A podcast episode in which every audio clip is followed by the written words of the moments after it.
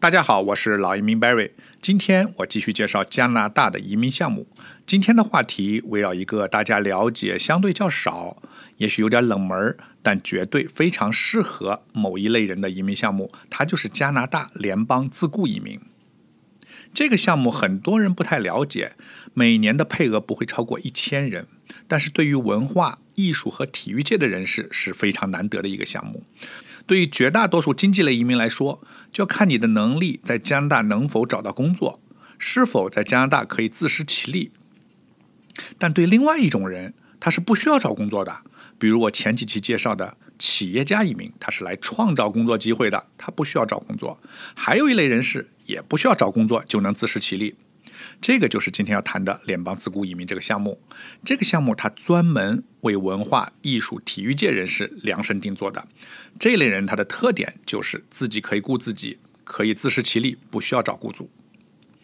自雇移民这个项目它的优点包括对学历、对年龄没有严格的限制，没有硬性的雅思成绩的要求。这个在加拿大所有移民项目中是绝无仅有的。打一个比方。加拿大的技术和经验类移民就有点像中国的高考，成绩决定了一切，而自雇移民它更注重申请人的综合素质和独特性，所以加拿大的自雇移民有更大的灵活性和发展空间。当然，这个项目的缺点也是很明显的，适用人群太窄了啊，职业必须是从事文化艺术、体育运动的。那么，是不是要非常优秀的体育精英、艺术家才能申请呢？首先啊，如果你是专专业的运动员，在国际性赛事取得过优异成绩，或者你是艺术家，获得过众多有含金量的奖项，那肯定没问题。加拿大需要你。但是有很多相关职业也是符合标准的，具体呢，包括下面这些职业：运动员、教练员。裁判、作家、翻译、编辑、新闻工作者、口译人员、制片人、导演、演员、指挥、作曲家、编曲、音乐家、歌手、舞蹈家、画家、雕刻家、工匠、手工艺者、视觉艺术家、动画设计、摄影师、主持人、平面设计师。插画师、室内设计师等等等等。总之，自雇包含的职业其实是非常广泛的。基本上呢，就是你只要是在媒体啊、艺术馆、图书馆、视觉美术、雕刻、动画、音乐、舞蹈、手工艺，还有体育领域工作，几乎都能找到自己相应的职业的。职业清晰了，那么怎么样才能是自雇？这个一定要搞清楚。对于文艺界人士，一定要是自由职业，并且有两年以上的自由职业经历。什么叫自由职业啊？所谓自由职业，就是你不能有雇主，也不能按月拿工资。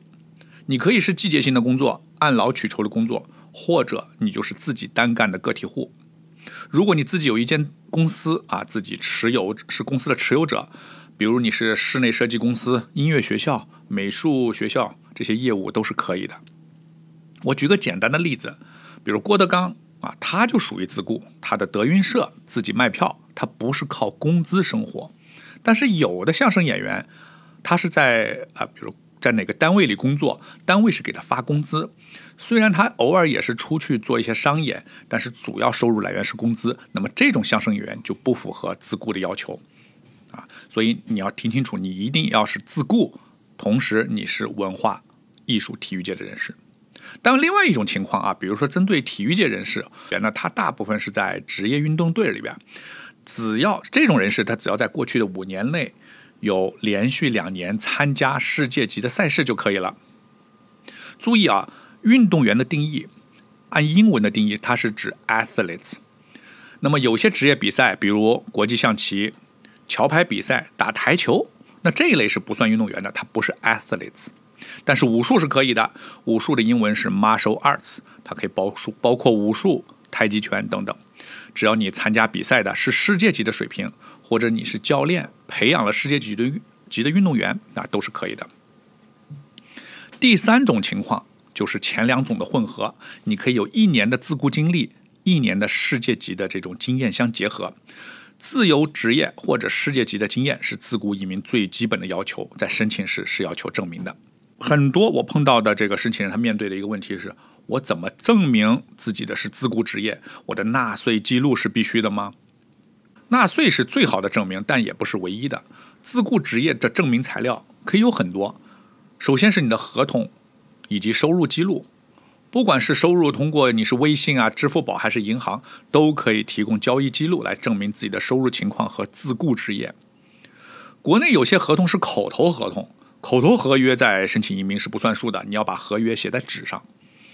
其次呢，业务的证明材料，比如音乐老师的上课记录、作家、设计师与出版商的合同啊，都可以。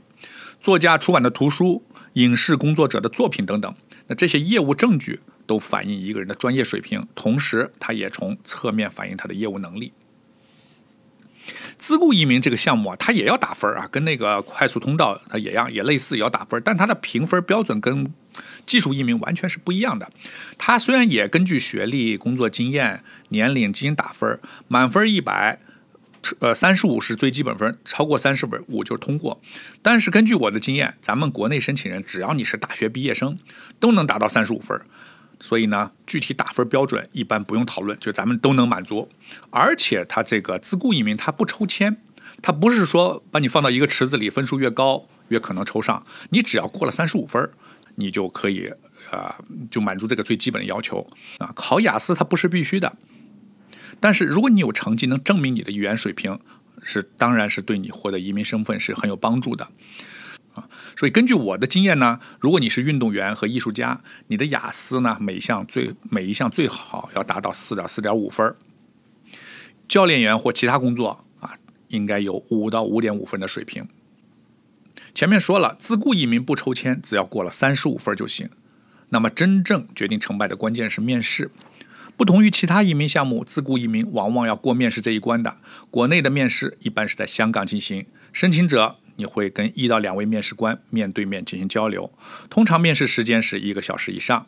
面试虽然是可以带翻译的，他给你这个权利，但是如果你全程听不懂，全靠翻译，这个你说服面试官的机会也是要小一些，但也不是完全没有可能啊。自雇类移民目前受疫情的影响，它的审理时间是一年零九个月。正常的时候往往就是一年多一点，所以它的审理速度是相当快了。对于文化、体育和艺术界的人士，自雇移民实际上是最合适的。好，这期话题我就分享到这里。如果您满足这个项目的条件，或者需需要进一步了解一些硬核问题，比如面试需要注意什么，移民官评判的标准有哪些，如何准备面试资料，以及如何准备加拿大的商业计划书，欢迎联系我。我是老移民 Barry，我在多伦多。我们下一期再见。